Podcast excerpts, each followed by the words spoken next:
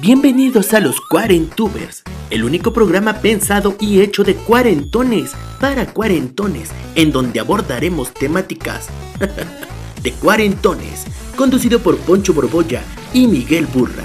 Arrancamos. Amiga, Fíjate, fíjate, ya estoy aquí, ya estoy aquí. Estaba yo haciendo ahí un poco de tiempo. es que no me enteré, es que seguramente me lo mandaste por el WhatsApp. Te escribí, te escribí que si, que si comenzábamos, pero da igual, da igual. Se, aquí, oh, su puta madre. se ven todos Quiero lados, que se ven todos los y también mi cara. Exacto. Exacto. Buenas noches, Navidad. Buenas noches, buenas noches. Fíjate este, este atuendo que me puse hoy. Como un homenaje entre el tío Gamboín y Santo Claus, ¿no? Ah, ¿Para qué. ¿Quieres ver qué traigo puesto yo? Voy, o sea, Sí, fíjate, fíjate que, que lo puedo descubrir. sí. O sea, quiero, quiero que vean, por favor, todos lo que traigo puesto. Va a ser una entrada. todo- Tócame la de. Cántame la de Star Wars. Cántame la de Star Wars. La de los créditos.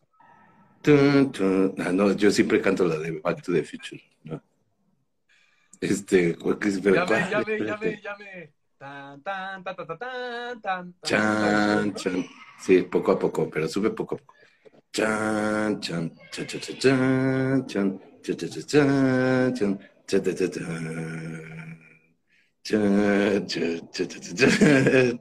Bacardi, Bacardi. Fíjate que eh, do what moves you. Que no, y llegas tú unas palmeras, una combinación que qué bárbaro. Qué de verdad. Bacardi navideña. Y No lo que deben de saber, No la había podido usar. ¿no lo habías usado nunca? Después de todo lo que pagaste, más de lo que pagaste por él. Lo que pagué por él. Porque ya no existían. Ya la tuve que pagar Es ya que- en una reventa carísima, en una cosa súper cabrona. Sí, recordemos, recordemos que esos suéteres fueron muy, muy gustados. Y sacaron una promoción, tenías que ir a formarte, era un relajo. Y había una fila como de siete mil horas. Oye, ¿y qué, mm, ¿y qué habrá hecho Bacardí para esta Navidad? No puede hacer las colas, porque ahorita se nos muere todo el mundo en una fila de esas. No, no, no, no. Yo creo que hicieron cubas. Cubas en, en, en cubeta, ¿no? Que se sirven con, como de vitrolero, de vitrolero. Esta sudadera fue una sudadera que regaló Bacardí el año pasado, en la época de Navidad. Pero esa es impresa. la No, a ver, esa es impresa, no a la fábrica de Bacardi. Ay, no, ya te estoy perdiendo, pinche. Yo sí te, pero te oigo, te oigo. Ah, Ahí estás. Esta Ah. está impresa, ¿no? La sí, que tú traes. Ahí está el te- la tejida. Esta es piratona. Quiero decirte que te vieron No, no, no, no, no, no es piratona. Es, es la, no es la tan fina, pero no es piratona. Es que había el, el suéter, era el suéter tejido por abuelitas, que ellos contrataron cientos de abuelitas para hacer una, una super, super producción de, de suéteres de Bacardí. Uf, qué belleza. Vamos a Bueno, mandar a hacer unas del Tonayan, del Tonayan. A la fiesta de Año Nuevo la llevó un primo mío. Y le dije, ¿dónde conseguiste eso? Necesito, lo necesito. O sea, simplemente lo necesito. No, y me contó todo, no, me formé la chingada, le Estuvo avisado cabrón. que viniera porque no- yo me tenía que regresar a la oficina. Puta, él trabaja en Televisa, esto es en la salida, pues ya sabes, en la carretera. en No. edificio ese de- Ah, bueno, es que aquí cerca se repartieron suéteres, aquí en un rom room, aquí en la, en la Escandón, ahí hubo una fila, Ah, no, esto fue allá, en la, en la, en la fábrica de Mies allá en. Cuautitlán, No, por Cuautitlán. cabrón. Bueno, total, me dijo, tengo un amigo este, que también tiene una, le voy a decir a ver si te la vende, porque si yo soy fan del Bacardí y tú también, mi primo peor. Mm. Y se la compré por mucho dinero, mucho dinero. Pero lo que acaba de pasar Bueno, ahorita, Lo valía. Chun, chun, chun. Desde hasta que te conocí, rían tan, tan, tan, Exacto, tan, tan. Es que- la queda ¿por qué mejor tiene como que- Murciélagos, pues porque es el logotipo de Bacardí.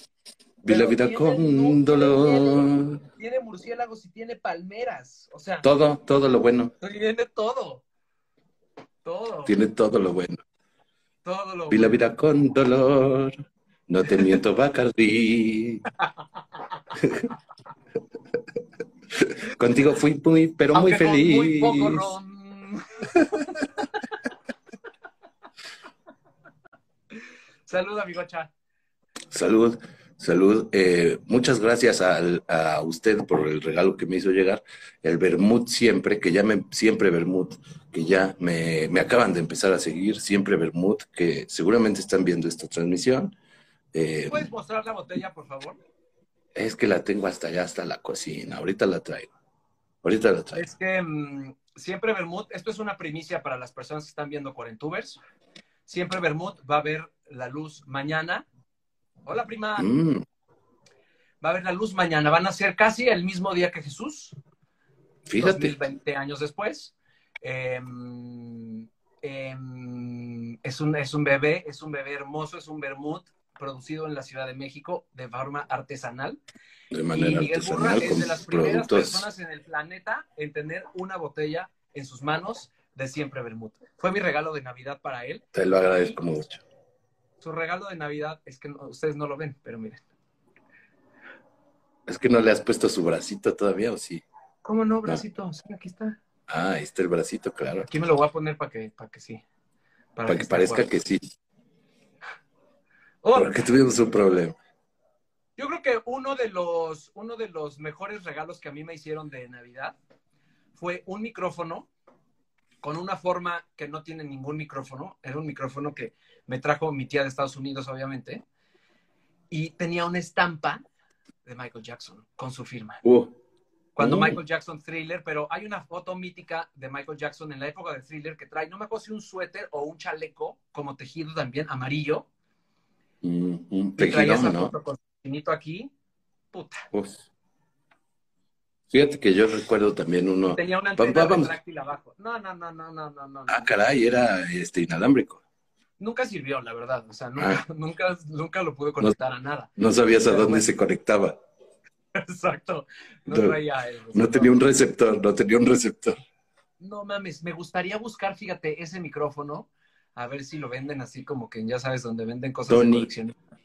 Tony no lo tendrá ahí en el, allá en el No, para Camino comprarlo, Real. porque luego lo destruí. Ahí en el Camino no- Real. Estaba todo jodido. Entonces la, la antena la usé para, fíjate qué bonito lo que hice. Un teléfono de mi casa, le corté el cable, le hice un hoyo con un, Ah. con un, con un, este, con un hielo caliente, que es una herramienta muy de cuarentón de cuando era niño, con eso hacías casi todo.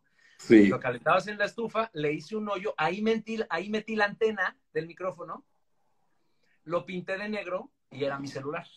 Te hiciste un celular. Me hice un Qué bárbaro. Porque no lo sabes tú, pero yo tuve much- una gran parte de mi infancia, eh, yo jugué a ser ejecutivo. Ah, sí, sí, sí. No, ya me lo habías contado, ya me lo habías contado. Firmaba cheques, hablaba con mi Sí, sí, sí. secretaria, este, Este, sellabas vales, este, préstamos, otorgabas préstamos. sí, otorgaba Otorgabas préstamos. Sí, claro que sí, señor. ¿Cuánto necesita para emprender su negocio? Licenciado Urrieta, buenas noches, este, perdón la hora. Qué bárbaro. Yo, por ejemplo, eh, para comenzar, este tema, este tema de las navidades es este, bastante fuerte, ¿no? Porque pues podríamos caer en el clásico jugueteo de, de las familias peleándose por los terrenos, pero no queremos ir por ahí, no queremos ir por el camino fácil, por el camino fácil. Yo quiero confesar que llegó una época de mi vida en que, siendo un gordito comprometido, yo desde chiquito, no sé si viste el otro día el burrita que publiqué, que comparte este burrita para que nunca te falte suerte.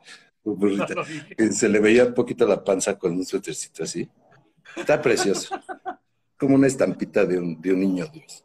Una estampita de un niño Dios, como a mis cuatro o cinco años. Un poquito más grande tal vez. Empecé a pedir, porque me mamaba que mis jefes hacían fiestas en la casa así, en un departamentito, pero hacían sus fiestas. Y ponían de botana, de botana que su salami, que su chorizo de Pamplona, así. Pero los niños no, ¿no? Porque, no, ese es para la fiesta, ese es para la fiesta. no sé, no Y una vez, una vez, tengo que confesar, junto con unos Walkman amarillos Sony que todavía tengo, pedí unos, unos sobres de Parma. Ajá. O sea, eso era mi, ¿Esto pediste de Navidad? eso, eso le pedí a Santa Claus una vez, güey. te lo juro por Dios. Unos sobres así de chorizo pamplona porque me mamaba y nunca me dejaban comer de la botana de los grandes, güey. Solo, o sea, decían, mira, sí te puedes comer unas de las salchichitas con Maggie, pero del Parma no. Ese sí no.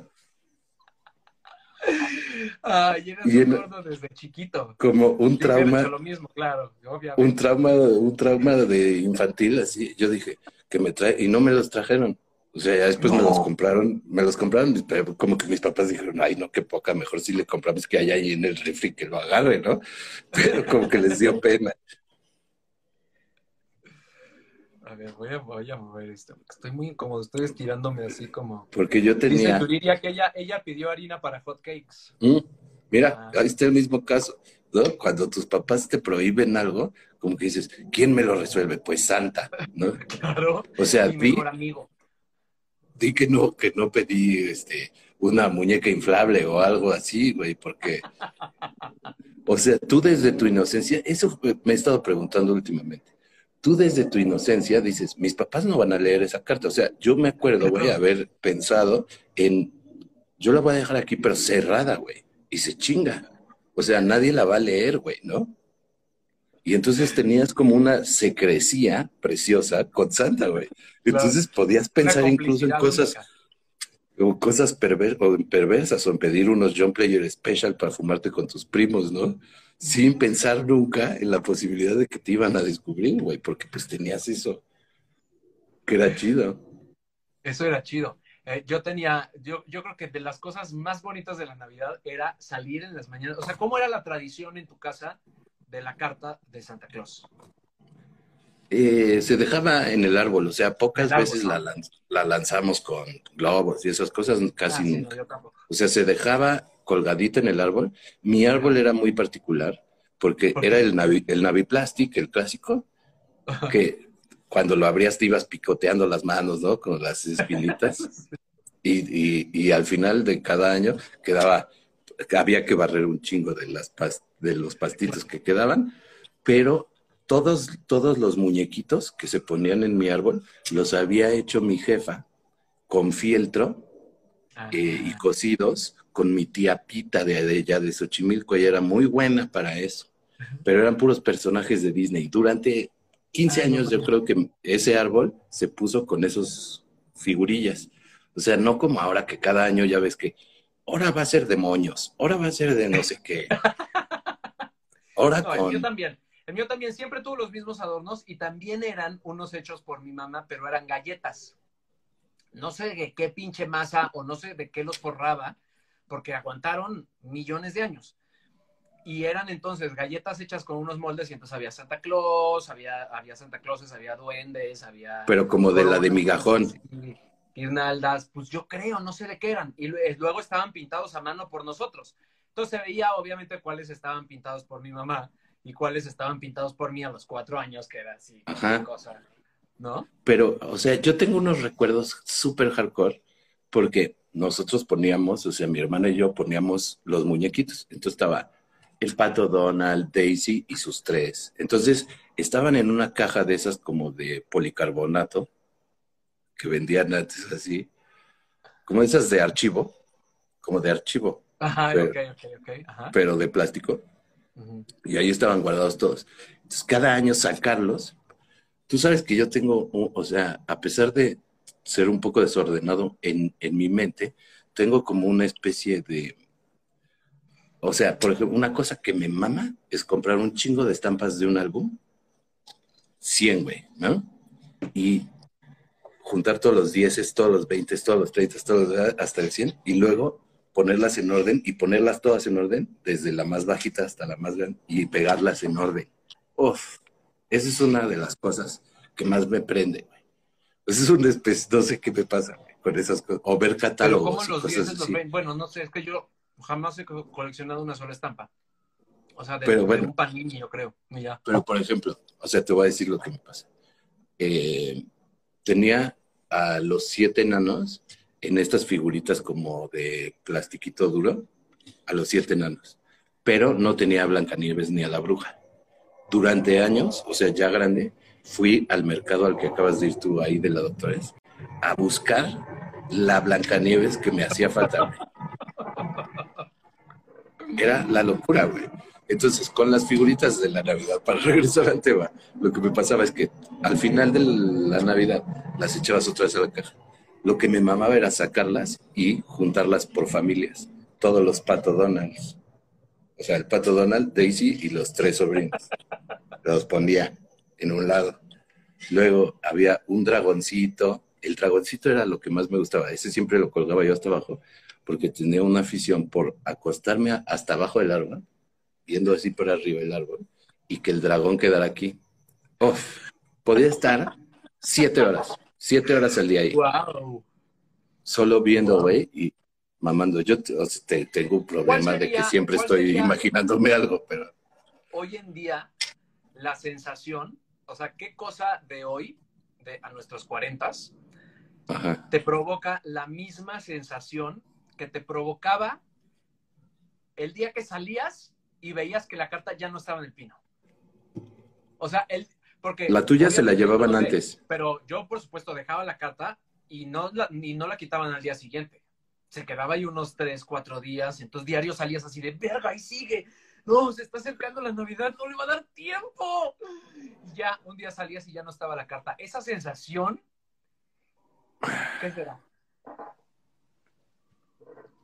Em, Una prueba de embarazo. No sé, o sea, me, emociona mucho, por ejemplo, cuando, o sea, las pocas veces o la- las veces que, que sale en la tele, por ejemplo, un proyecto. Estoy así, o cuando hice la peli, güey. Ahí yo estaba, pero que me, o sea, en la, en la premier me, estaba este, Ana Sofi junto a mí, y yo estaba así, güey, pero que no podía respirar, güey. Estaba súper sacado de onda cuando iba a estrenar la peli y, y la iba a ver. Yo ya la había visto como siete veces, güey. Dos en pantalla grande, pero ahí con la gente y así. Y ya cuando, cuando empezó era como esa sensación como de, ay, güey, no mames, como, no, pero no, no sé, o sea, es como eso, güey, como algo que te imaginaste, o sea, como la, la peli que yo escribí, yo me la imaginé, o sea, yo, yo la escribí y me inventé una historia súper rara de unos chavitos que se encuentran en el estadio y así que, y cuando la ves, o sea, bueno, la vi otras veces, pero cuando la ves con toda esa gente decía, güey, eso sucedió primero en mi cabeza y ahora está sucediendo enfrente de mil güeyes, ¿no?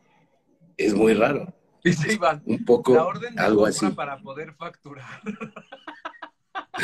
Bueno, sí, sí, sí, sí. Cuando Sí, te cae el cu- mensajito del banco de que ya depositaron, claro.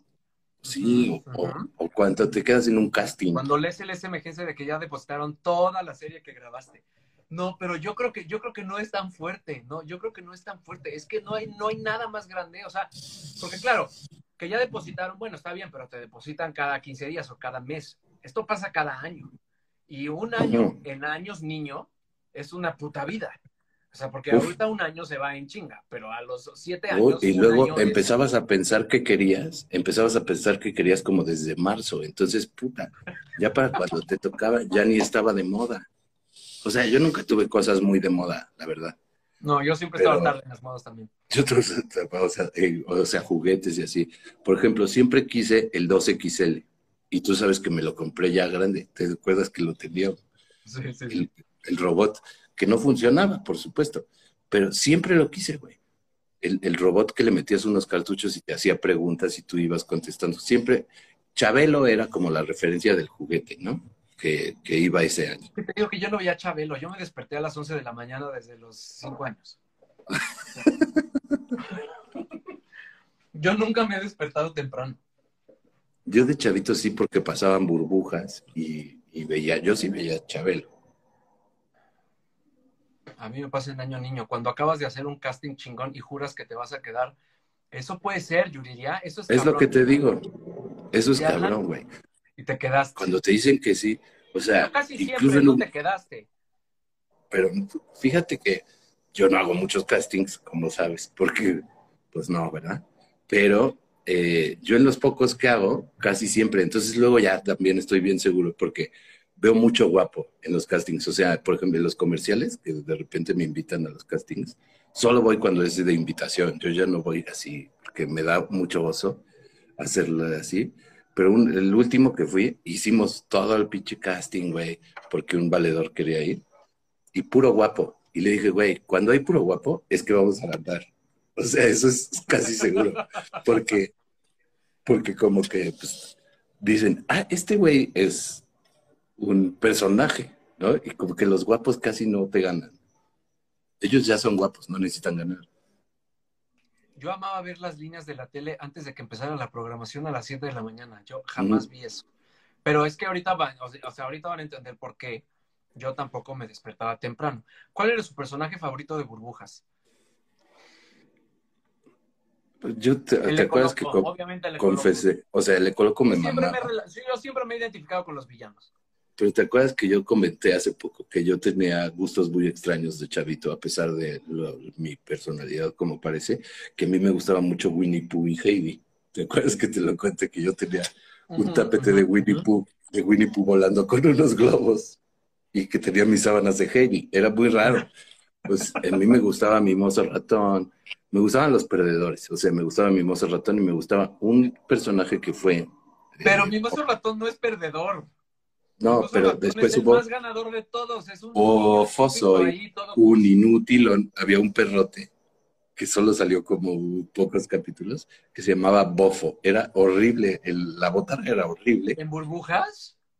Bofo, busquen, Bofo soy, que salió en burbujas durante pocos, era como un perro, era horrible, güey, como de esas pinches botargas piteras, güey, como sucias. Así. Pero bueno, Hoy estaba meditando cuando dicen que se llamaba Bofo. cuando, cuando estaba pensando como en cosas de nuestro programa el día de hoy, pensaba en esta situación que creo que define a la generación que divide, la gente que tiene paciencia, que entiende que las cosas toman tiempo, a, a la generación que quiere todo inmediato y que todo. Y, y unos pensarán que es la llegada del Internet, tal vez, la que, la que define esas dos perspectivas de la vida, o tal vez el fast food, pero no. Hoy lo estaba pensando.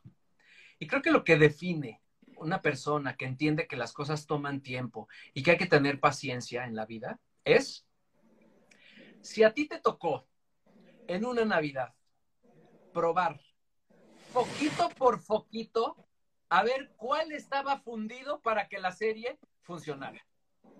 Difícil. Eso es lo más cuarentón que existe de, de- de la Navidad. Que podemos Y decir pisarlas, y pisarlas. Bueno, Porque- pisarlas era un, era un- ¿Por qué tenían, por qué tenían ese diseño? O sea, tenían un diseño literalmente como una, eh, un abrojito, una, o, o que, son estrella, las pelotitas, estrella, ¿no? las pelotitas que se te pegan en los calcetines, las pelotitas que se te pegan en los calcetines. Esas, ahí, en, ahí en la marquesa, esas pinches pelotitas que cagan la madre. Te- conviene más tirar los calcetines, te conviene más tirar los calcetines que tratar de quitarle esa mamada, porque luego se queda un palito. De ahí estás horas. Este, Es que pero ¿por qué ese diseño si sabes que vas a pasar? O sea, que le puede quedar largo al árbol y vas a pasar por ahí. Y le pi- y, ¡ay, hijo de la! O sea, parece que los hacían específicamente para que los padres sufrieran un suplicio. Era- era Ahora el, el Ed, o sea, el Ed, mira, que dice el Ed que ha "Qué traído. chingada pisar una pieza de Lego. Güey, no tiene nada que ver pisar una pieza de Lego con pisar No, un poquito no. de los viejos. Es- O sea, pisar esos un poquito estaban diseñados- Es una mina, una mina de la Segunda Guerra Mundial. sí. Eso era horrible. Se fundía un foquito, güey. Un foquito y toda la serie se apagaba. O, o, la, o una yuna. No, los pares, los pares, los pares y los dobles. ¿no? Entonces ya nomás prendían la mitad. y Y ahí estabas tú, túngale, túngale, túngale.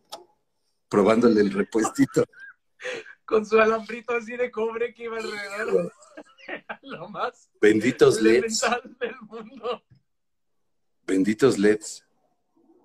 O sea, Benditos eso LEDs. parecía, eso parecía que los hacían eh, en su clase de, de electrónica, los del, los del Del CETIS, poli de primer semestre. los del sí, sí, sí, que ponen en una tabla unos focos, ya sabes.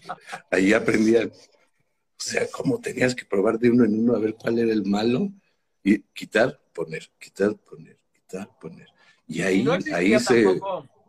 esa cosa como ahorita así de, bueno, ya la chingada, voy a comprar otra serie, cuesta 200 pesos, voy a comprar otra, me vale madres, ¿no? Al año Oh. siguiente volvías a sacar tu serie que estaba ahí No- desde que tú naciste.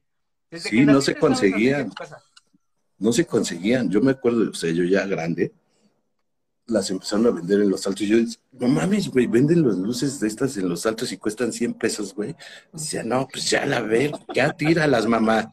No, que cómo, que estas las usamos nosotros. Y, y luego, una cosa muy complicada, que de hecho pasó con mi arbolito de este año, eh, tenías que dejar hasta el final una. Y entonces, ah, no llegó, todo para abajo, papá.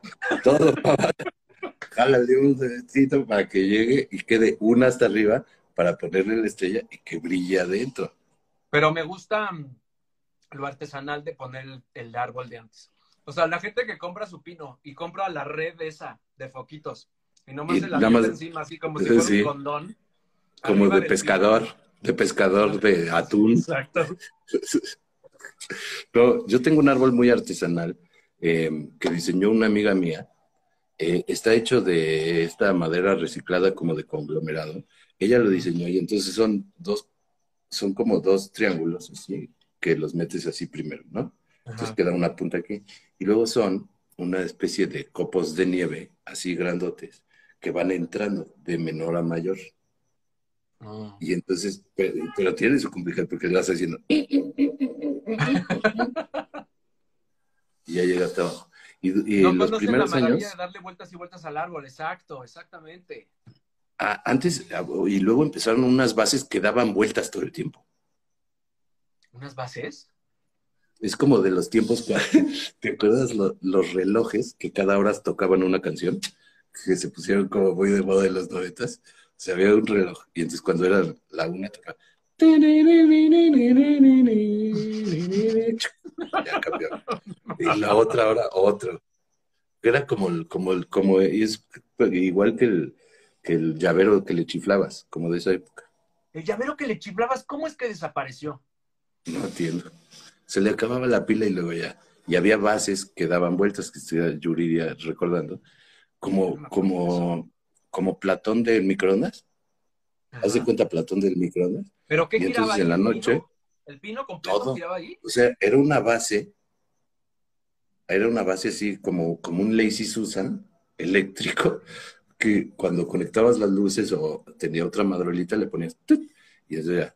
Y entonces ya podías ver, porque eso me pasaba, por eso yo me sentaba abajo, me acostaba abajo, porque luego no alcanzabas a ver los de atrás, y luego que el pato Donald, ¿dónde está? ¿Qué, qué, qué pasó? Y nunca lo veías.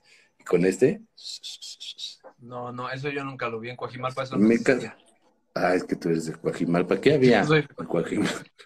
Allá los árboles, los pinos los teníamos en la casa, crecían por crecían Pero eran los reales, sí, eran. Eran Yo reales. siempre en Aviplastic, yo casi nunca tuve el, el- creo que una vez, yo creo en mi infancia tuve un pino de Adebis, porque algún, mi mamá seguramente, porque a mi papá le ha valido madre siempre, pero nos llevaron a Meca Meca a cortarlo. Creo que Yo sí también fui un año y sí es chingón, sí es una, sí es una, sí es una cosa padre de vivir alguna vez. Sí, pero pues ahora tiene sus implicaciones ecológicas que uno no debería de arriesgarse Sí, pero- porque pero- socialmente va a ser muy, muy juzgado. Los pinos, no, pero los pinos de Navidad son pinos que se crían para eso. O sea, Ahora, Y los toros también. ¿Eh? también los toros de la, de la Lidia, ¿eh? Sí, pero no es lo mismo. O sea, Se tardan. Aunque es muy parecido, que, güey, por más que Ya estoy viéndolo tratando de así. encontrar ya viéndolo así, ¿cuánto se tarda en crecer un pino y cuánto se, tarda en crecer un toro de... No, y luego te iba a decir, bueno, pero al toro lo, al toro lo matan por un espectáculo. También. Yo si lo vemos así, güey, eso le voy a decir al siguiente que me diga algo de los toros, le voy a decir, ¿y los pinos? Los pinos de Navidad. No, pero le, le- los hacen sufrir con sus picos y que no se y las lucecitas. y su- también. Wow, acabamos de No, pero cuando están, no, pero cua- cuando, cuando están, cuando están matando al toro, todos están tomando vino, que la, oh, y el vino, También. Para que eh, el toro nomás lo crucifican para que todos se emborrachen a su alrededor y el pino. No.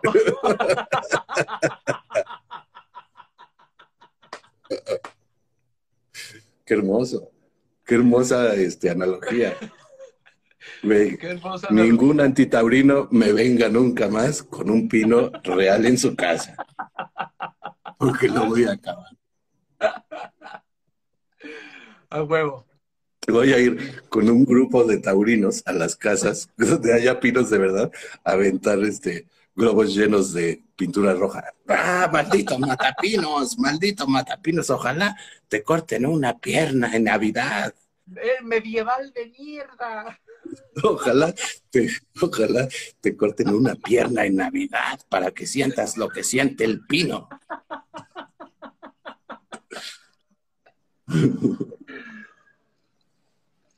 Ya, eh, exacto. Eh, yo vi, acabo de ver esto que acaba de decir aquí este Katia, Katia sí, Mendoza, eso es muy bueno. que ahora rentan los arbolitos de. Navidad en, en una maceta. Entonces, vas por él, te lo prestan para tu casa y luego lo regresas y la chingada.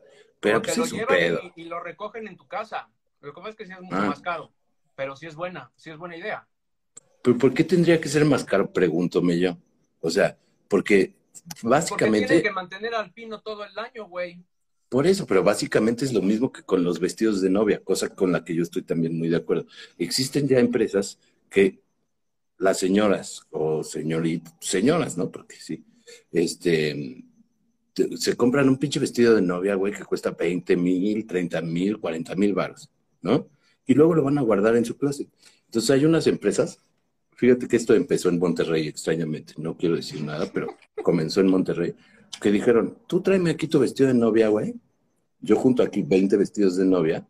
Vienen las novias, los rentan, güey, les va a costar 1500, güey, rentar el pinche vestido. Se los arreglan, güey, a que les quede acá su pinche talla y la chingada. Y luego lo regresan, güey. Y ya no te gastas 40 mil baros en una estupidez. Claro, Que pero no la una- gente se casa todo el año. La gente pone árbol de Navidad nada más una temporada al año. Sí, sí, sí, O sea, por eso. de enero a noviembre tú tienes que regar Ah, ese árbol, te ocupa un lugar. Ay, no les vaya a costar bien caro regar el árbol. Es como ¿Dónde lo cuando, es como cuando el agua, cuando el agua caía para arriba en la casa del tío Choco. ¡Ay, qué susto!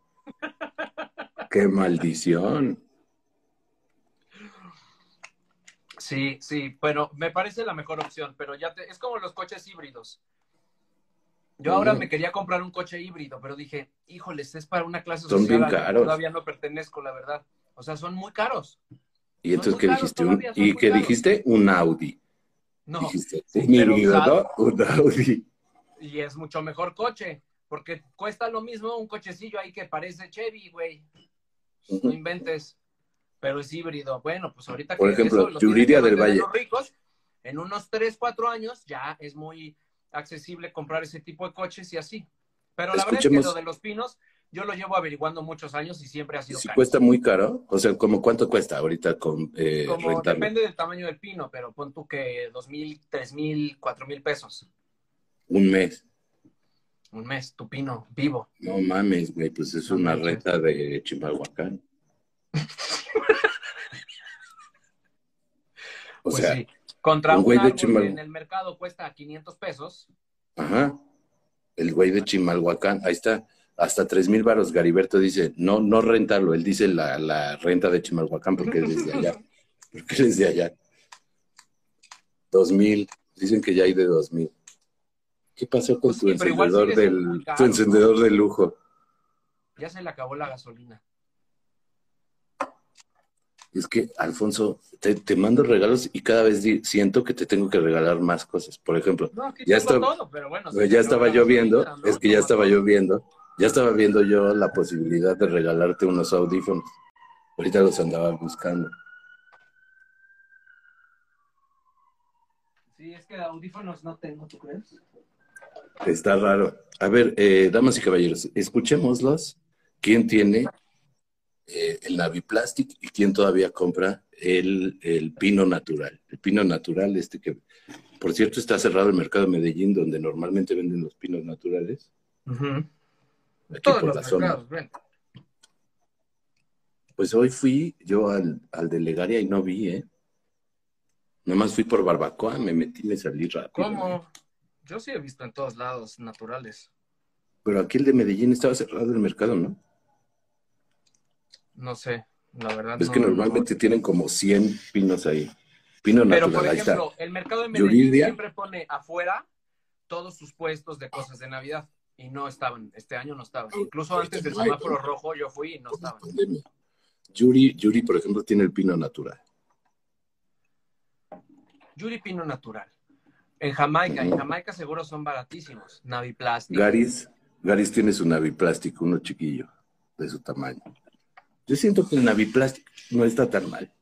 No, O sea, eh, Perdón sí, para los que tienen Naviplastic, pero, ah, pero Me acompañó toda mi infancia. juntos para que medio se llene, güey. O sea, tiene una ramilla por ahí y luego otra ramilla por allá. no, hay unos que sí vienen más tupiditos. Haz de cuenta. Cada rama tiene sus varitas y las abres y ya se hace así chido. Por cierto, si ustedes están, bueno, ya obviamente ya todo el mundo puso su pino de Navidad, pero eh, Maru Gaga acaba de subir su tutorial de cómo poner árbol de Navidad, porque bueno, pues es que hay árboles artificiales, pero hay árboles artificiales a árboles artificiales. O sea, ¿Qué opinas? ¿Qué, qué, qué opinión te merecen? ¿Los pinos de plástico? eh, plateaditos. me cagan. Puta, güey, yo los odio, güey. Bueno, El una de las cosas, como que uno bien, de como los- que está uno- nevado. Uno de los temas que usa, que, que- que son lo, de lo más importante para Maru Gaga, además de que no se vean los cables de los focos, no se pueden ver los cables de los árboles. Los Hay que pueden. meterlo. Pero además, si tu árbol es verde, el cable tiene que ser verde. O sea, Casi no puedes poner verde, ¿no? cable blanco con árbol verde. O sea, es, es, es, es, es como, no, no, no se puede. No se puede. Es como no se puede. usar, como usar calzones negros con un vestido blanco.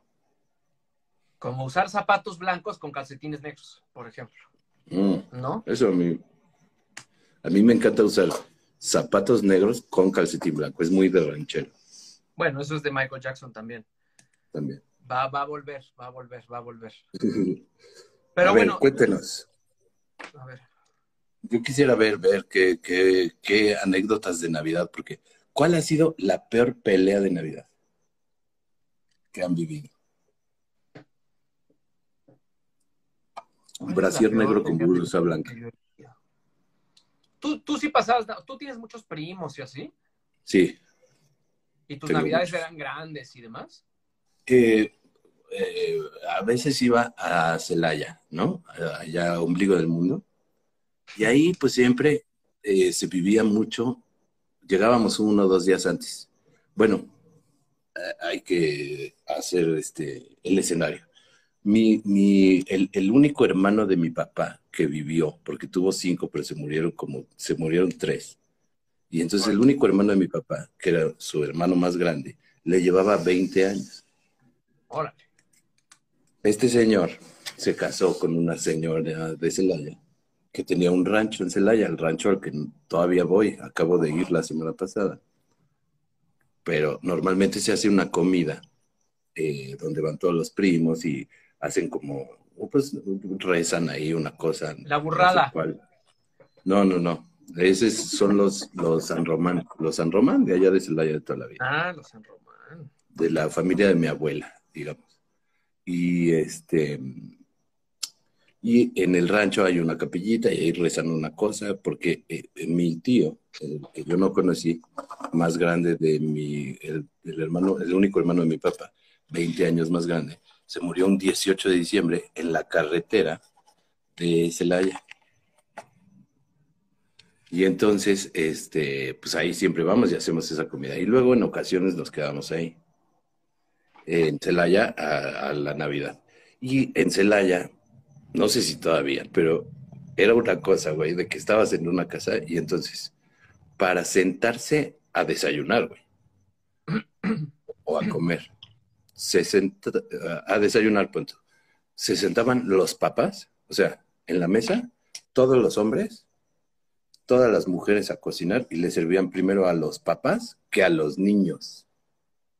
Échate este trompo a la uña. Esto en la Navidad, en la mañana de Navidad o de Nochebuena, digamos.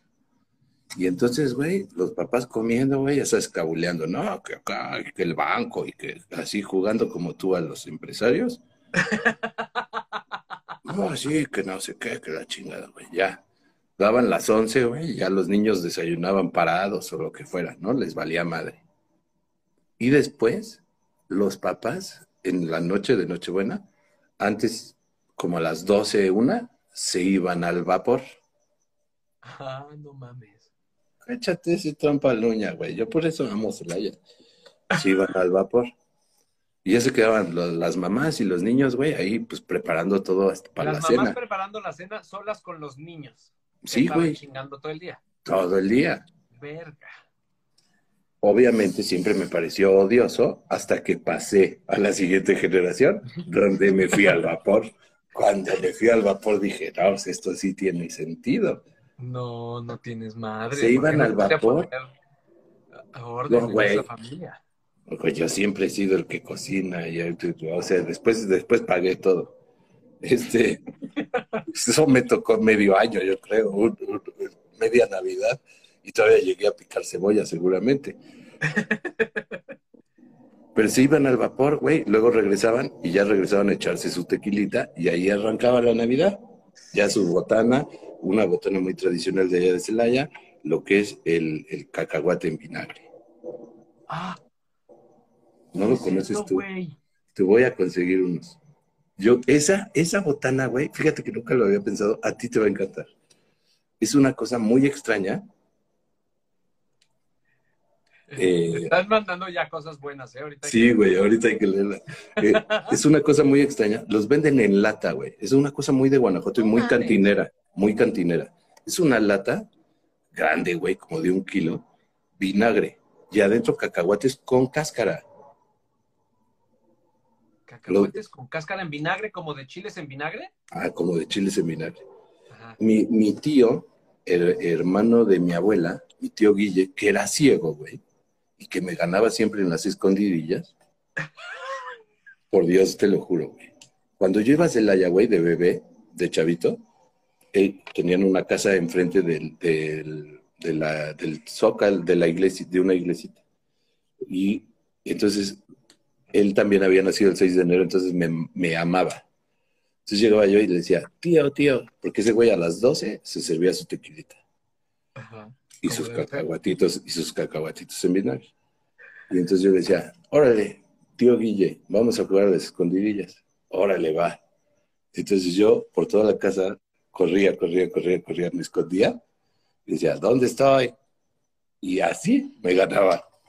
No ciego, mames. ciego 100%, Guau, güey, ciego qué gran- 100%. Tenían su mesa con un de, de plástico, con un mantel y luego plástico, ¿sabes? Del que es medio morado. Y desde ahí se sentaba con su tequilita y me decía, estás atrás del sillón. Así, y siempre me ganaba. Era una belleza porque los dos Wow. éramos del Día de Reyes, entonces era muy bonito. Teníamos como una conexión de cumpleaños. De Reyes. De Reyes. A ver, quiero leer aquí algunas cosas que. A ver, que sí, sí, sí, porque hay unas muy están bonitas. buenas, están buenas. A ver, dice aquí. Mi tío estaba pedísimo en Navidad. Se para al baño y en lugar de ir al baño se va a la cocina y orina, orina la tina llena de tamales. ¿Cómo? Güey, ¿qué nivel de peda es esa? Eh, en una ocasión. Solo una ocasión mi abuelita me confió llevar al niño Dios a la misa. Al final el padre pedía que pasaran los niños para bendecirlos y pasé a la, ya a la mitad del pasillo me tropecé. Uh, Fíjate que yo una vez cuando, cuando mm, entré a dar clases a prepa, yo entré a dar clases a prepa y resultó que la maestra de música de primaria se embarazó y entonces me dijeron, bueno, puedes echarte tres meses este, clases de teatro con los niños de primaria. Bueno, órale va. Pues montales unas pastorelas. Órale va. Entonces tenía dos grupos de quinto y dos grupos de sexto. Y lo peor es que habían arreglado los horarios para que la clase de teatro la tuvieran uno, un grupo de sexto con un grupo de quinto y un grupo de sexto con un grupo de quinto. Que en esa época, güey, si tú vas en quinto, a los de sexto les tienes pánico. Entonces eso ya era un desmadre, no había donde ensayar porque no había ningún salón donde cupieran tantos niños, entonces había que ensayar en un patio, entonces, puta, güey, ponas 50 niños en un patio, ensayar una obra de teatro, obviamente no te hace caso a nadie. Bueno, fue un desmadre. Y había una, una, mm, una pastorela, una, bueno, una, un, una historia de Navidad que escribí con una amiga que se trataba como de toda la tradición del niño Dios y los reyes magos y Jesús y demás contra la eh, tradición de Santa Claus y los renos y los duendes y no sé qué. Entonces todos esos personajes se encontraban y la chingada y entonces empezaban a pelear y en algún momento la figura del niño Dios se caía y se rompía. ¿no? Y eso es lo que provocaba que los personajes como que terminaran queriéndose ya con un mensaje de Navidad muy cabrón. Bueno, todo estaba precioso, la chingada, no sé qué. Y el día del ensayo general, ya que yo traía del mercado eh, cargando mi niñito Dios para que se Solo uno. la función, no, llevaba dos. Cuando hacemos el primer ensayo. ¿Cómo somos grandes productores? Pregunté. ¿Solo uno? no, dos, dos, hacemos el ensayo general, ensayamos la caída del, del niño y dije, ¿qué estoy haciendo? ¿Cómo voy a romper un niño Jesús en escena, güey? Con una obra de teatro de niños de quinta de primaria. ¿Qué pendejo soy, güey? No puede ser posible lo que estoy haciendo, porque además había guaruras, o sea, los, los, los Reyes Magos tenían guaruras y entonces, se, o sea, era, era, pues, güey, yo tenía que... Yo te voy a contar una pastorela, yo te voy a contar una pastorela que escribí una vez. Y entonces, bueno, tuve ahí como que un momento con los niños, les dije, oigan, ustedes tienen que entender, esto es teatro, es de mentis, queremos decir una cosa, queremos decir que este, todos tenemos que ser amigos. Ahí tuve como un momento ahí como para que ellos entendieran lo que estaba pasando, pero dije, güey, tus papás me van a matar. Y entonces, pero nadie te había supervisado nada. y no sé qué. Y al día siguiente me mandan a hablar de la dirección. Y dije, no, ya, se acabó se acabó. Y resulta que estaban enojados los papás, no porque se rompió un niño Dios en escena, sus hijos rompieron un niño Dios en escena, sino porque cómo era posible que aparecieran guaruras con armas. En una escuela en la que, por supuesto, había mucha gente con guaruras con armas. ¿Cómo era posible que hubiera guaruras con armas en la obra de teatro? Que eso era una apología de la violencia y era una cosa espantosa y los papás estaban furiosos porque ¿qué tenían que ver los guaruras con la Navidad? Pero la metáfora del niño Dios era preciosa. No, no, no entendieron nada, güey. O sea, no entendieron nada los papás. Están, eh, ay, por fin, güey. Llevo todo este tiempo tratando de atornillar el tornillo del puto encendedor. Te vi. Aquí hay otras. Esa es mi historia. Ah, bueno, yo, yo una vez escribí una, güey, en la que la, la Virgen María pasaba por la tentación del aborto. Y la presentamos en, el salón de una iglesia. No. Pero tenía un mensaje No cayó, no, no cayó, no cayó en la tentación. Pero un grupo que se le, se, pues era como un poco una reflexión. ¿Qué hubiera pasado si la Virgen María viviera en nuestros tiempos? Pues igual le hubieran dicho, güey, no mames, güey, tu esposo eh, está sacado de onda, güey, porque no sabe de quién es ese niño, pues abórtalo. Claro, no sabes de quién es. Fue, fue bien recibida, fue bien recibida, fue raro. Pero bueno, aquí hay otras anécdotas. De niña andaba jugando con luces de bengala y al apagarse las dejaba en el sillón y el sillón en llamas. No seas cabrón. Hubieras grabado un video de rock pesado. Se ponen cabrones los incendios en la Navidad, la verdad. Casi siempre. Bueno, eh, este incendio muy famoso de la señora que tiene su fundación, Michu y Mau, que es ah, fue eh, Navidad. mamá de un amigo mío, de Ala Lemet, eh, sus eh, hijos, ¿no? Se, murieron y tuvieron quemaduras muy feas eh, porque fue un árbol de Navidad, porque prenden muy cabrón, güey, los árboles de Navidad. muy cabrón. Y los foquitos de antes, además, echaban mucho calor. De hecho, yo tengo miedo de mis foquitos que puse ahí junto a los libros, porque son viejos. Es una serie de las viejas.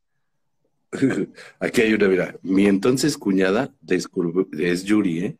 Mi entonces cuñada descubrió a su novio viendo porno en Navidad y le armó un desmadre en plena cena navideña. Ahora. Que cuente más, que cuente más, por favor, de qué se Sí. trató el desmadre, cómo fue. ¿Ya Porque la pregunta- Todavía no cenaban, ¿cómo fue? No, la pregunta fundamental es, ¿era porno de Navidad? Es decir, es- era Pero es Santa. que fue porno de Hanukkah. Era Santa. desmadrote.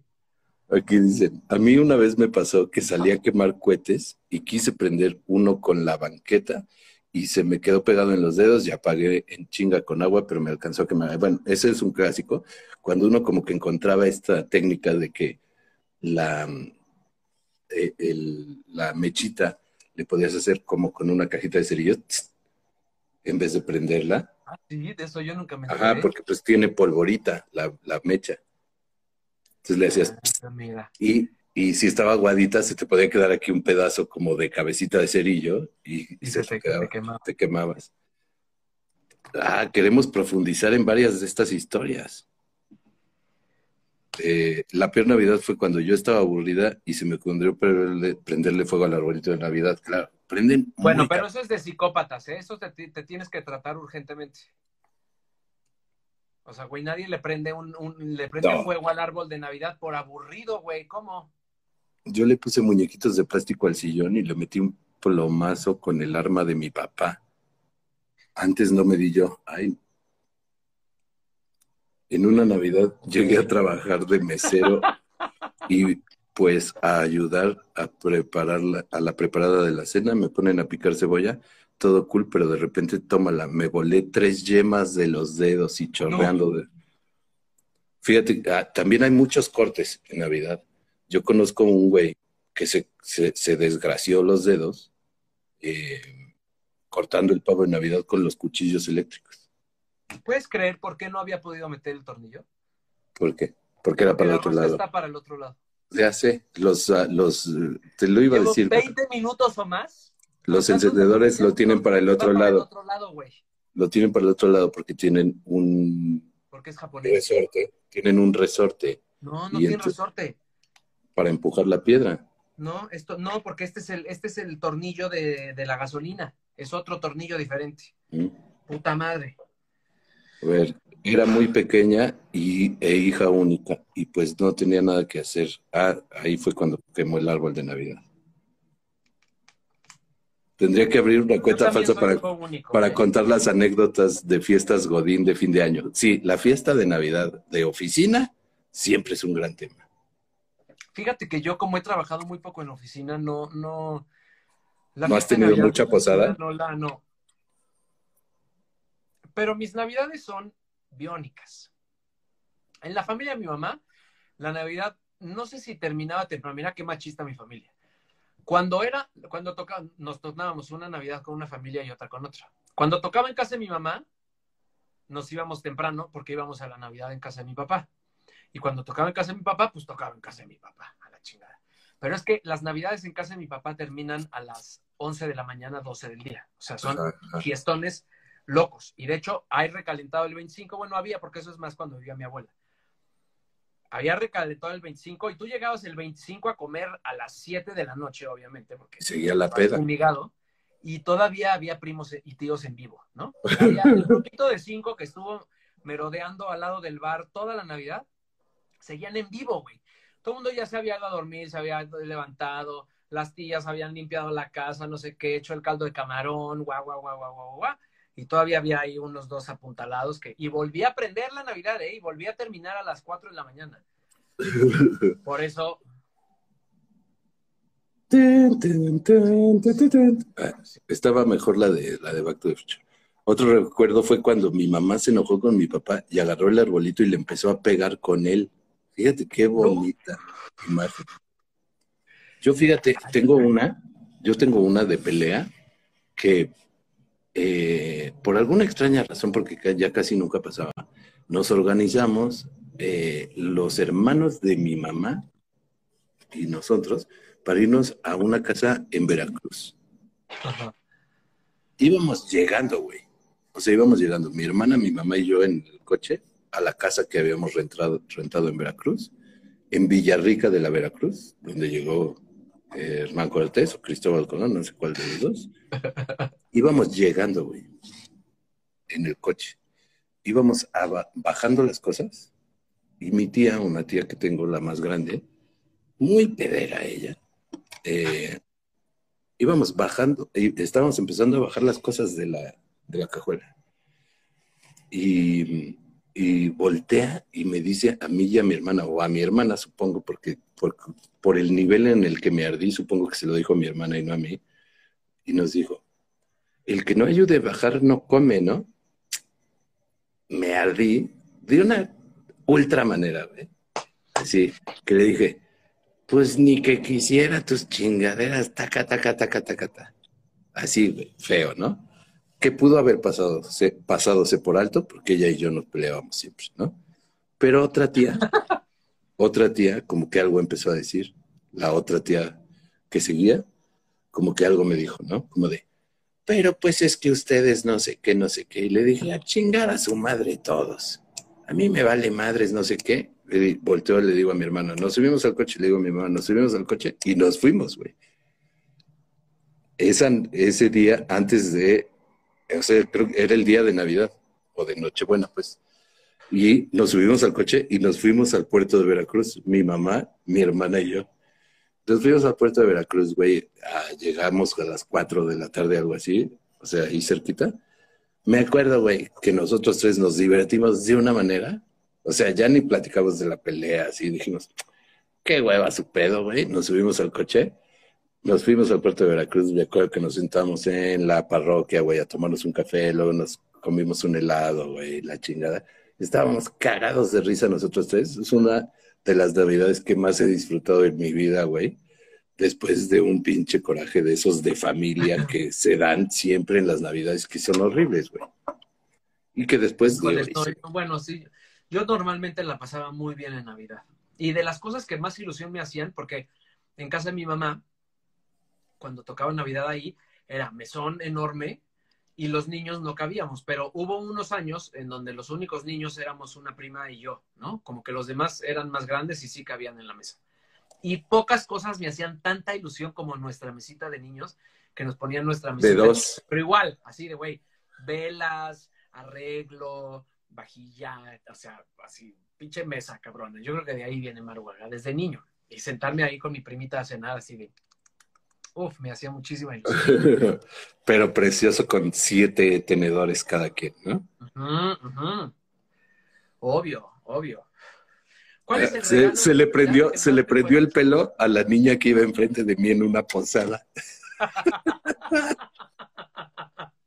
Eso está buenísimo. Le tumbé los dientes a mi tía en una posada por pegarle a la piñata y mi tía se dio vueltas y no se quitó. Híjole. Las piñatas de barro que descalabraban, claro, había muchas cosas preciosas. En mi, en mi casa, en casa de mi papá sí se usaba, por ejemplo, acostar al niño. Y su besito. Ahorita es poco protocolario. le, tocaba, le tocaba al más chiquito de la familia. O sea, como al niño más chiquito le tocaba ir a acostar al niño. Entonces te tocaba una vez en la vida. Le, le mi papá eran 10 hermanos pues y son nietos somos como un millón. Cada vez había uno más chiquito que tú. Siempre ya había niño, obviamente. Pero lo pasan y, rezan una cosa, ¿no? Como de, niñito Jesús, y le dan su besito que ahorita es poco protocolario. Ahorita, de hecho, cada quien va a traer un, un pedazo de plastic pack para darle su besito. Cada quien el suyo, se lo pone, se lo quita. En mi familia el ambiente se ponía tenso en el intercambio, a nadie le gustaba su regalo. Como todos se llaman siempre igual, le tocaba una corbata a un niño de ocho años.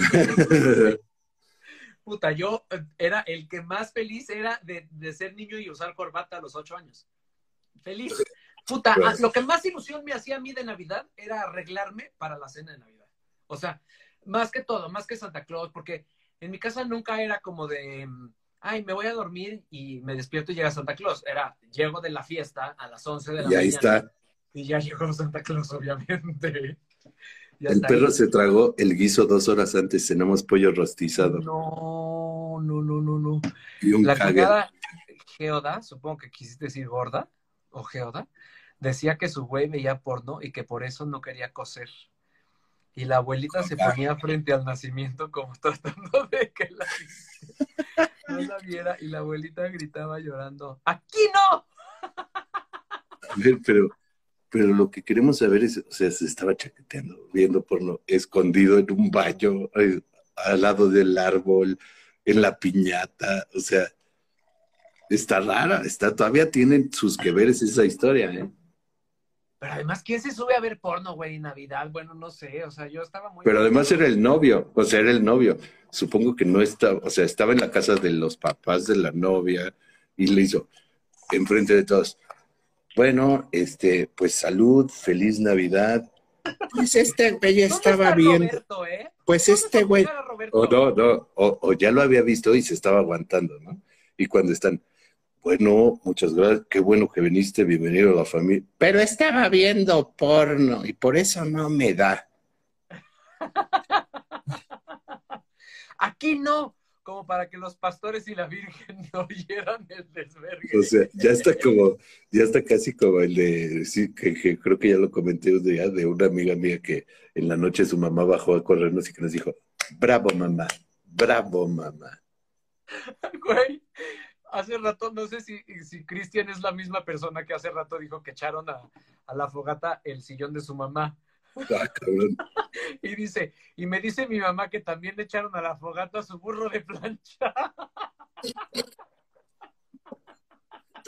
Es que no Güey, se vale. Eso es punk, eso es punk puro. O sea, güey, ni, ni, ni los ingleses se atrevían Es a hacer también eso. ya, cu- cuando estás pedo, cuando estás pedo ya hay una fogata y dices, ¿qué? Ya se está acabando, ¿qué echamos? ¿Qué echamos? También luego ya echas cosas que no. Yo siempre le doy un besito a los tres niños dioses, muchas veces para poder agarrar los dulces del plato. Ah, cabrón. Ya, cuando tienes un, un, este, un nacimiento con tres niños dioses es la de, ya de sos, ¿no? De Eso Trias. es de Monterrey, eso es de Monterrey. Ah, o de Monterrey puede ser. Le tumbé los dientes a mi tía en una posada por pegarle a la piñata. La tía me dio vueltas y no se quitó pronto. Ah, sí, sí, eso sí. A veces las navidades parecen bodas. Se siente un estrés de organización. Sí, es estresante, es, es muy estresante. Las piñatas de barro siempre descalabraban a alguien. Sangre en la posada. Y hablando de mesas, en mi familia se le llamaba la mesa 7. La mesa 7 era la de los primos, güera. Me Mm. encanta que siempre hablamos como que conocemos a toda la Hay una cosa, hay una cosa muy particular en, en la familia de, de, de Ana. Ay, que ya no diga su nombre, porque que luego ya se comentan en varias, en varias casas se están comentando mucho de, de las familias. Entonces ya no vamos a decir nombres, pero este José, José eh, empieza, yo creo que más o menos como desde septiembre, a organizar los lugares de la Navidad. ¿Quién se va a sentar junto a quién? José es tu suegro. Sí. Antes la Navidad siempre era en casa de Toto, la mamá de mi suegro. Eh, donde íbamos, güey, 40, güey, se, se juntaba un chingo de gente. Y entonces, este, mi suegro era el encargado de decidir quién se iba a sentar junto a quién. Y entonces, este, tiene pues varias teorías, ¿no? Una, por ejemplo, hombre-mujer. Hombre-mujer, hombre-mujer, hombre-mujer. Y o luego campechanear las familias. Y cuando yo entré, pues empecé a criticar mucho eso porque me daba mucha risa, güey, en septiembre. Voy a hacer un Excel donde vamos. Y yo ya, ay, por favor, hombre, ya, por favor, que la chingada. Y esto ha ido, ha ido evolucionando hasta, bueno, ya siéntense donde quieran, porque si le caga que lo chingue. Porque él hace cuadritos de Excel para casi todo.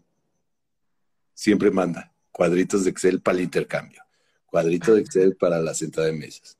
Eh, un cuadro de Excel donde tú tienes que poner los gastos del guisado que te tocó para después sacar el... Sí, en- o sea, muy de actuario, muy de actuario Cuando, era, cuando había épocas de bonanza, de Bonanza. en la Navidad todos le regalaban a todos. Y en casa de mi mamá también, pues eran ocho hermanos, más todos los nietos. O sea, era un regaladero, eran horas, de eso se trataba la Navidad. O sea, cenabas y luego entregabas regalos durante Aquí cuatro lo horas. di- mira, En mi familia éramos 60 y los intercambios eran de tres horas, güey. Es que sí, eso, y luego se torna de hueva, güey. Porque tú dices, tengo que ir por una "Oiga, cuba, tengo que ir por este una año no cuba y no me ha tocado. este, vamos a hacer intercambios y de nada más yo le doy a tal y ya. Pero era tal la, la culpa, que eso es una cosa, un sentimiento muy navideño, que es así como de, no, pero ¿cómo no le voy a regalar a mi madrina Yolanda? No, ¿cómo no le voy a regalar? Hay unos por no, fuera. Si ya le regalé a no sé quién, pero ¿cómo no le voy a regalar a la cuñada? Porque va a ser la única a la que no. Entonces, total, todo el mundo terminaba regalándole a Siempre todos. se rompen esas reglas, siempre. Pura madre. O sea, y terminas regalando. Y a pura los niños, porque- y a los niños, y luego es peor, porque eh, hay un tío al que le va chido. Y entonces dices, hay un intercambio, pero a los niños, si alguien le quiere regalar a los niños, va. Y luego, güey, pa- en, en- en- en mi familia política, ahora, luego ya de repente había un chingo de niños. Ana Sofi fue la primera, pero después llegaron como 100 mil. Ah, Bueno, no 100 mil, pero unos cuantos. Y entonces, güey, pero todos los del intercambio le daban uno al niño. Y entonces, puta, güey, son horas, güey. Horas de, de- del intercambio y, y peor los intercambios. Una cosa que odio y lo, lo voy a decir públicamente. El intercambio de adivinar. Es una persona que le gusta mucho, muy inteligente. Además, imagínate, en, en- en mi- en mis familias políticas, que todos son brillantes, estudiosos, guau, guau, guau, guau, guau, este, exitosos, una más que la otra, pero, o sea, todos son exitosos, sí, pero el clásico de, es una persona súper brillante que trabaja casi 20 horas al día, se levanta a las 6 de la... Y ya dices, ay, por favor. Pues todos, todos, porque, porque uno es Hacemos abogado. lo que podemos, déjenos. Porque sí, porque uno es el pinche acá del gobierno, el otro es el presidente de no sé qué, la otra es la fundadora de una fundación. Y dices, ay, por favor. Y te voy a decir, la adivinanza peor de todas. Cuando hay alguien dentro de la familia que le dio cáncer, que tuvo un pedo, no sé qué. Bueno, a la persona que le voy a dar es una guerrera. Ah, por favor, amigos, hay otras características. Yo siempre hacía como una guasa, como que decía otras cosas, como, ella es una guerrera, él es un guerrero porque pues se ha enfrentado y, y le dan un libro, güey, del güey que no tiene piernas ni brazos, y dices, ay, por favor, ya.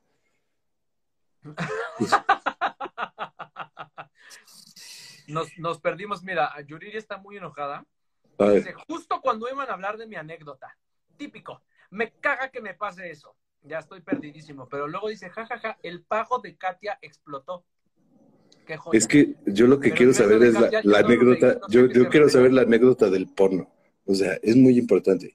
Cuando lo cacharon, se estaba tocando en Navidad, en la casa de sus suegros, antes del intercambio. Fue en el brindis cuando se reveló que se estaba chaqueteando. O sea, güey, esa es una película. Es una película. Podemos hacer una película como la de, ¿cómo se llama? La de la luna de esta de Alex de la Iglesia. Bueno, que Alex de la Iglesia le hizo en España y aquí le hizo este muchacho. Manolo Caro, la de Ah, la de los celulares así, podemos hacer una pero de un intercambio y que agarran un güey güey. No mames, güey, la quiero hacer. Que me habían invitado a hacer esa obra, ¿te acuerdas? Y que luego ya nunca se, ya la quitaron, güey. Tenía yo tantas ganas. La cuñada armó pedo porque el güey veía porno y no se... Ah, bueno. Ah, o no, sea, bueno, nomás- pero también qué familia, o sea, qué horror, porque, o sea, sí, en el brindis de Navidad, por Dios. o sea, tú cachas a alguien masturbándose en Navidad y pues lo Mm. dejas en paz, ¿no? O sea, No, pero parece que esto es peor. Ya Peda lo gritó. No, o sea, yo lo que entiendo es no que se estaba chaqueteando en Navidad, porque eso sí está terrible, sino que en su peda dijo, este güey ve porno y no me coge. ah, no, eso está fatídico. Es más por pedo, ¿no? Por borrachos. O sea, es como... Es como... Como el sketch de Chamín. Ah, obvio lo cachocho, pero en Navidad, Yuri, en- sí, es como eso, que nos gustaba mucho, porque Chamín y yo lo, lo jugábamos mucho. De hecho, en una fiesta de Navidad que estábamos, y la abuela se, se Y la abuela se frente- ponía frente al nacimiento para que la Virgen no oyera así. le tapaba sus, sus orejitas de, de. A las orejitas al burro, porque eso sí las. Ahora, los nacimientos gigantes. Otra cosa que me caga. Siento que el nacimiento gigante está sobrevalorado. O sea, eso de montar una cosa, güey, con un tren que pues obviamente no había en esos tiempos. Y, te voy a decir una cosa, una cosa que pasó, que, que, que, acaba de suceder. Mi mamá lleva tres años, tres años, tratando de poner un riachuelo en un nacimientito que pone en una mesita. Está muy ilusionada ella, y de verdad este, lo, aprecio mucho porque invita a Ana Sofi y, ponen todos los muñequitos y le ponen neno y ya sabes. Pero tres años tratando de hacer que el riachuelo jale. ha buscado todas las maneras posibles. Compró una bombita, güey, la güey, la chica. Ya el pinche riachuelo, hoy, después de tres años, en esta ocasión, fuimos a la inauguración del, mi mamá vive en, un departamentito muy chiquito. Empezó a jalar el riachuelo. Ay, ahora sí, que la chingada, no sé qué. Pero, o sea, el, agua cae, cae a un pocito de donde una manguerita lo tiene que volver a jalar por la bombita para que vuelva a caer. Resultó que no jalaba lo suficiente y entonces se empezó a, a, salir el agua y se empezó a mojar por abajo el nacimiento y otra vez a quitar todo tercer año, parece que el cuarto va a ser el bueno. Mi mamá tiene una anécdota muy chistosa de la cual yo no me acuerdo, obviamente, porque estaba muy chiquito, debo haber tenido, no sé, tres años. Entonces había posada en la casa de mi papá. Y mi, mi abuela era de las que en la posada había, o sea, la pastorela, obra de teatro, tenía los vestuarios de la Virgen, del Diablo, de José, de no sé qué nacimiento humano, se pedía posada, o sea, era... Ay, el, este cuadro, cuadro, cuadro humano. Exacto. Entonces, no, no, no se hacía todos los años porque requería una producción bestial. Y entonces cuando yo nací, pues a mi mamá le tocó cuando yo tenía como tres años.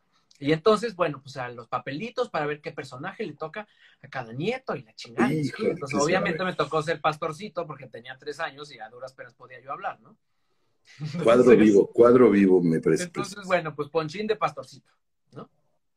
Y entonces, pues mi mamá, pues me disfrazó de pastorcito, ¿verdad? Con mi sombrero, mi jorongo. Tu jerga, pero de jerga, era de jerga. ¿De qué poco?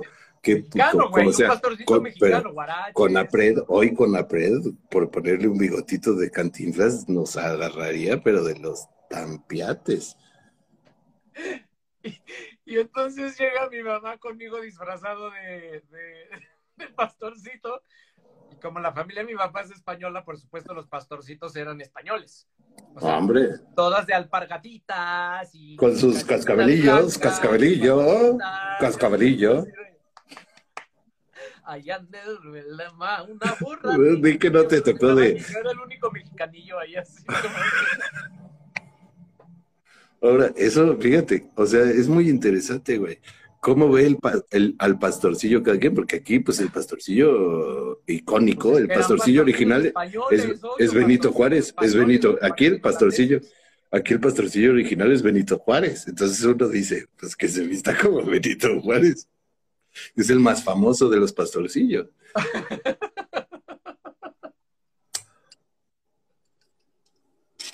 Sí, desde ahí empezó ya mi debacle. Di que no te tocó como Caganen, porque ya ves, o sea, en, Cataluña, eh, que, es una tradición que a mí me parece. Claro, claro, el Caganen es hermosa. una tradición. El Caganen, mi mamá tiene uno, ves, mi, mi hermana vivió casi 10 años en Barcelona, y entonces cuando mi mamá fue y descubrió el Caganen, me dijo, no mames, esto es lo más chido que hay en el mundo, porque parte de la tradición es, pones el, el, el nacimiento, y en un lugar pones escondido que es un muñequito que es un güey cagando, como el memín Pero no es un muñequito, es un tronco. No, un muñequito. El caganén es un tronco. Es la cosa más rara del mundo. Es un tronco que está vacío, hueco por dentro, al que se le meten dulces y se tapa con una pelita. Y luego, caganen, caganen. Y entonces los niños le pegan al tronco, güey. Eso es poste, pero es cuando lo encuentran. O sea, hay un muñequito que año con año cambia, o sea, ahora lo que hacen es que año con año cambia de figura, es el güey más famoso del año. Mm, Entonces, por ejemplo, este año es el ministro de Salud, que no sé si has visto al ministro de Salud que sale como López Gatel de allá, Claro. que es un güey que habla como, no, pues entonces no sé qué, que la chica está cagadísimo ese güey. Y el caganem de este año, o sea, bueno, hay de diferentes, pero el caganem es un muñequito de ese güey que está cagando. Y entonces tú lo escondes en el, en el nacimiento y los niños lo buscan y dicen, ahí está el caganem, ahí está el caganem. Y entonces así, esa es el- la broma. Como el memín pinguín que antes se vendía aquí, que le ponías su el chispita, en el, le, le metías una chispita en el culo, Y se la popó. prendías y hacía su poposita. Sí, sí, sí, sí, sí, sí, sí. Pero Imposible fíjate ya que la lo- te mata también. Lo extra, sí, sobre todo por meterle una cosita en el culo así. No, eso no tiene nada de malo. El problema es que fuera negro. o sea, Fíjate, qué, qué tan limpia es mi mente que no había pensado en eso. claro, pues el problema de Min Pinguín es que es un negro, pues es una sátira de los negros. Y, y, y cagaba en donde fuera. Es un comic relief por ser negro. Bueno, Mi ya nos papá- vamos. A mi papá, que es sesentino, dice que lo rentaban de niño Dios para los pesebres vivir. Ah, siempre se dice, yo era tan bonito que me rentaban de niño Dios, ¿no? Es una clásica así de, de tío. No, yo era un niño precioso, de esos pinches niños así chapeados, ¿no? Me rentaban de niño Dios. Alguien por ahí dijo también que en su casa había 13 niños Dios a los que había que darles besito. Yo no conozco esa tradición de tener ni No. tantos niños Dios. Está Supongo que viene de esta cosa de vestir al niño Dios y que ya lo visten de Spider-Man y cosas así. Ah, esos son preciosos. En fin, eh, gracias, gracias, damas y caballeros. Hemos disfrutado nuevamente hora y media de diversión. Eh, tomaremos unas vacaciones, ¿no? El año que entra, digo, el siguiente. Como hasta junio. Por lo menos la siguiente semana. La veremos, veremos si, dónde estamos. Si es el Cuarentubers interestatal, dependiendo de dónde estemos. Eh, pero hemos disfrutado mucho. Gracias a todos ustedes. El año que entra, quiero hacer este anuncio muy importante. El año que entra, empezaremos a subir o subiremos todos los capítulos, estos primeros ocho o nueve capítulos que tenemos, o diez, no sé. Vamos a mandar todos los audios a un canal de Spotify que se va a llamar Cuarentubers. Los audios de Cuarentubers estarán en Spotify. Estamos haciendo ya esa transición. Abriremos nuestro canal, nuestro canal de Spotify, donde podrá usted escuchar mientras va manejando, ahora que se pueda salir. Va a ir usted manejando y va usted O oyendo. mientras limpia la casa. Eso es precioso. poner. Creo que el audio, creo que el audio va a ser todavía más divertido. Ajá, Entonces ajá. puede reescucharlos en Spotify. A partir de enero tendremos todos nuestros capítulos en MP3 y los va a poder escuchar de corridito. Saludos a todos y a todas las que están pidiendo ahorita saludos. No puedo saludar a todos cada uno, no podemos, pero, pero aquí los saludamos. Maru Gagá también les manda besos. Que tengan una feliz Navidad, por favor. No mamen. Sean conscientes. La Navidad de este año pues va a ser diferente. Ni modo, no pasa nada. Aprovechemos para hacer la Navidad de otra forma. Cuídense, protéjanse y protéjanos a todos porque está cabrón el asunto de la pandemia. Piensen Besos en las también. ventajas, en las ventajas. No va a durar, no va a durar tanto el intercambio ahí cuando. Y entonces yo le doy. Es horrible, es horrible. No van a tener que convivir con sus tíos que ni siquiera quieren ver, que les van a preguntar. ¿Y para cuándo te casas? Y que no sé qué. O sea, es el una año que ventaja. las van a ver con más gusto. Van a decir, ay, mi tía, la que siempre me cagaba, ¿cómo te A ver si me pasado?" dice algo. A ver si me dice algo esta Navidad. Sí. Feliz Navidad a todos, queridos amigos. Y como siempre, me gusta decir, saludos a mi padre, mi madre, mis tres hermanos, mi amigo Bao y mi compadre Ernesto Alonso. Tal vez regresemos la semana que entra con un tema diferente. Diferente. Ole, ole. Ah, no, yo ya no me despedía con eso. Yo me despedía con la de cámara infragante. Ah, voy a presentar, espérate. por favor, mientras tanto, mientras salimos en Spotify, váyanse suscribiendo a YouTube, porque podríamos transmitir desde YouTube también, pero nos da miedo, nos da miedo que no entren tantos. Saludos, este, mi querida Yuri, te quiero mucho. Feliz Navidad. Feliz Navidad, los queremos. Y las queremos también. Amigos, Les, di- diles queremos, para les queremos, terminar. les queremos, les Ah, queremos. bueno, en te este caso, no, inclusivo, pero no, en este pero en- se va a usar lenguaje inclusivo. Te voy a decir una cosa, les sí existe, Sí, claro. todes no. Les queremos, amigos, les queremos. Ya lo sé, pero bueno, o sea, yo también estaba muy a favor de usar las palabras que existen, pero la Real Academia de la Lengua también estaba de pinche necia, sin querer este, ponerse las pilas también, que no mames. Les queremos, les queremos, está muy Les bien. queremos, sí, les queremos, sí. Voy a poner a cuadro mi micrófono. Les queremos. La verdad no está conectado porque no tuvimos cómo conectarlo. Pero muy pronto, muy pronto estará. Le voy a regalar unos audífonos y un split para Reyes. Que David, feliz cumpleaños. No, feliz cumpleaños, no, ya estoy borracho.